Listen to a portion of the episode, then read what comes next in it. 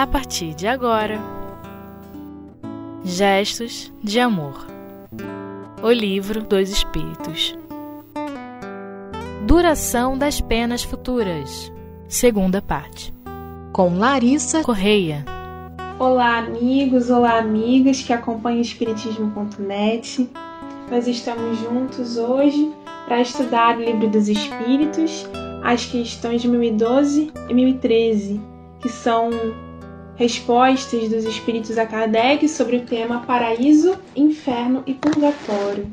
E para nos auxiliar, nos dar suporte na compreensão desses temas, eu trouxe o livro, o livro Céu e Inferno, ou A Justiça Divina segundo o Espiritismo, também de Allan Kardec, em que ele discorre um pouco mais detalhadamente sobre o assunto, inclusive fala um pouco sobre brevemente sobre a concepção que já existia desses dogmas, mas também comenta sobre qual é o olhar da doutrina espírita para essas questões. Então, esse livro vai nos apoiar nessa reflexão de hoje, mas é uma leitura que com certeza eu indico muito, porque além da parte inicial, em que ele fala sobre céu, inferno, limbos, purgatório, espaçamento, tem a segunda parte que é muitíssimo rica e que Kardec vai nos falando, né, vai nos dando alguns exemplos de espíritos e ele seleciona ali algumas categorias dos espíritos e vai nos mostrar então a consequência, né, o cenário encontrado por esse espírito após a morte,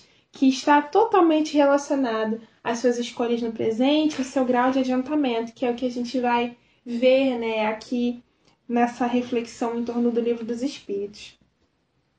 Então, Kardec fala logo no início lá do céu e inferno que em todos os tempos o homem intuiu que encontraria após a morte um cenário totalmente relacionado com as suas escolhas da vida presente. Então ele encontraria uma vida futura de felicidade se ele tivesse no esforço do bem, né, é, buscando boas ações na sua vida presente, encontraria um cenário infeliz se ele estivesse fazendo mais escolhas, enfim. Mas a ideia é que cada pessoa concebe dessa vida futura tem uma relação muito, muito intensa, né? muito próxima com o desenvolvimento do seu senso moral e com as noções que a pessoa tem de bem e de mal. Então, no decorrer desses tempos, né, se o espírito não retrograda, só progride, é claro que hoje a gente vai ver o nosso senso moral muito mais aprimorado do que naqueles tempos. Então, nós tínhamos ali muitas sociedades, inclusive primitivas, com uma noção muito materializada, muito, materi é, muito material né, da vida futura.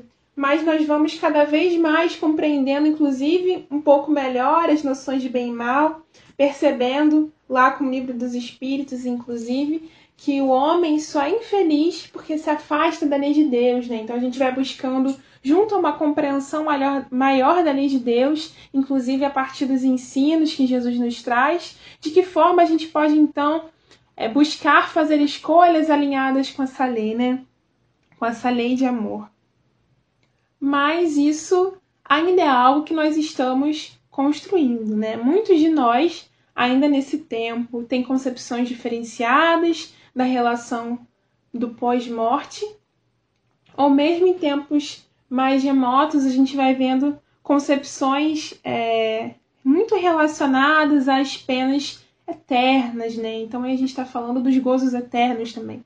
Então a gente está falando da noção aí de inferno, de céu, como algo que o espírito teve um tempo, ali está encarnado, teve o seu tempo para fazer tudo o que tinha para fazer. Morreu. Vamos fazer um balanço. E aí é definitivo o lugar para onde esse espírito vai, né? Essa era a concepção. Então, se ele tivesse feito boas ações, era definitiva a ida dele para o céu, como que um passaporte que ele recebe e ele só pode ir e de lá não sai. Assim como aquele que, tive, que teve más ações, né? Que pega lá o seu passaporte e vai para o inferno e de lá não sai. Mas nesse meio tempo, é, a gente vê, né, apoiando-se nessas concepções a fala de Jesus no Evangelho, em que ele cita a noção de inferno, mas que a gente pode observar, e Kardec também reforça isso, né? Que existia toda uma, uma ideia concebida de inferno que Jesus não podia sair muito daquilo e falar numa perspectiva mais voltada para o espiritual, porque provavelmente ele não seria compreendido. E quando a gente busca, inclusive, analisar né, as passagens de Jesus à luz da doutrina espírita, e o Evangelho segundo o Espiritismo nos traz muitas reflexões sobre isso, mas existem tantas outras obras que fazem isso também, a gente vai vendo que o ensino que Jesus trouxe era muito profundo, mas que ele buscava, de certa forma, trazer a reflexão do material para as ideias, né? Então a gente vê ele falando de situações da rotina, da prática, da vida comum daquelas pessoas com as quais ele falava, para daí buscar retirar o ensino a partir da analogia, porque era uma concepção, né, até então muito materializada, porque tinha como referência as experiências da vida material, né? Então ficaria um pouco complicado para Jesus ser compreendido trazendo as noções puramente espirituais, né? Então ele traz o inferno também como analogia, né? Mas a gente só vai conseguindo compreender isso conforme se distancia no tempo e conforme tem outras referências para fazer essa análise, né? Como a gente hoje está buscando fazer aqui à luz da doutrina espírita. Mas é, ainda parecia né, ali para a igreja que é essa ideia de das penas eternas, né, do inferno eterno e do céu eterno, estava sendo um pouco complicada, porque afinal de contas, né, o que acontece?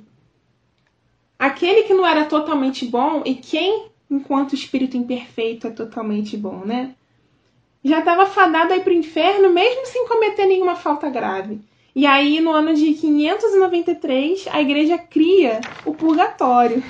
E aí inicia então uma nova etapa, né, e uma nova compreensão.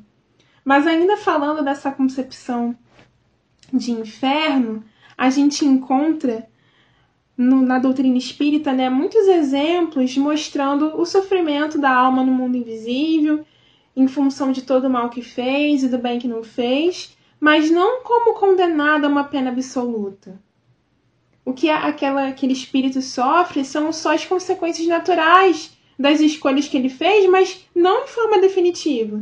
Apenas enquanto ele vai se melhorando pelos esforços da sua vontade. E mesmo assim, com todos os recursos e com todas as oportunidades que Deus oferece para esse progresso.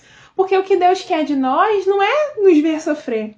Pelo contrário, ele nos encaminha, nos dá os recursos para nossa felicidade. Ele quer que a gente progrida e nos dá muita, muito apoio, muito apoio mesmo para que isso aconteça, né? A oportunidade reencarnatória é uma dessas, é um desses recursos, os guias espirituais, toda a orientação que a gente recebe na nossa própria vida, com quantas pessoas a gente cruza, quantos ensinos a vida não nos oferece, nos fornece para o nosso aprimoramento. Então, o sofrimento existe como consequência das nossas más escolhas, mas não como uma pena eterna, mas como que funcionando como um sinal de alerta, para que a gente possa perceber que aquele não é o caminho, que a gente precisa se alinhar ao caminho que nos traga felicidade, que é o caminho da lei divina. Inclusive, Kardec nos fala, então, né, reforçando isso que está lá no Livro dos Espíritos, ele nos fala no céu e inferno que o inferno, portanto, está em toda parte onde existem as almas sofredoras, como o céu está em toda parte onde existem as almas felizes, o que não impede, inclusive, que umas e outras se agrupem por analogia de posição em volta de certos meios. Então, as almas sofredoras estão sentindo esse inferno porque é um estado de espírito e não um lugar localizado. E Kardec nos diz ainda que essa felicidade está ligada às próprias qualidades dos indivíduos e não ao estado material do meio em que se encontram, né? reforçando que isso, essa felicidade está em toda parte em que os espíritos que são capazes de ser felizes estão. Então, aqueles espíritos que já têm as conquistas espirituais, eles são felizes pelo que eles conquistaram. E não porque eles entraram nesse aquele, ou naquele cômodo, vamos dizer assim, né?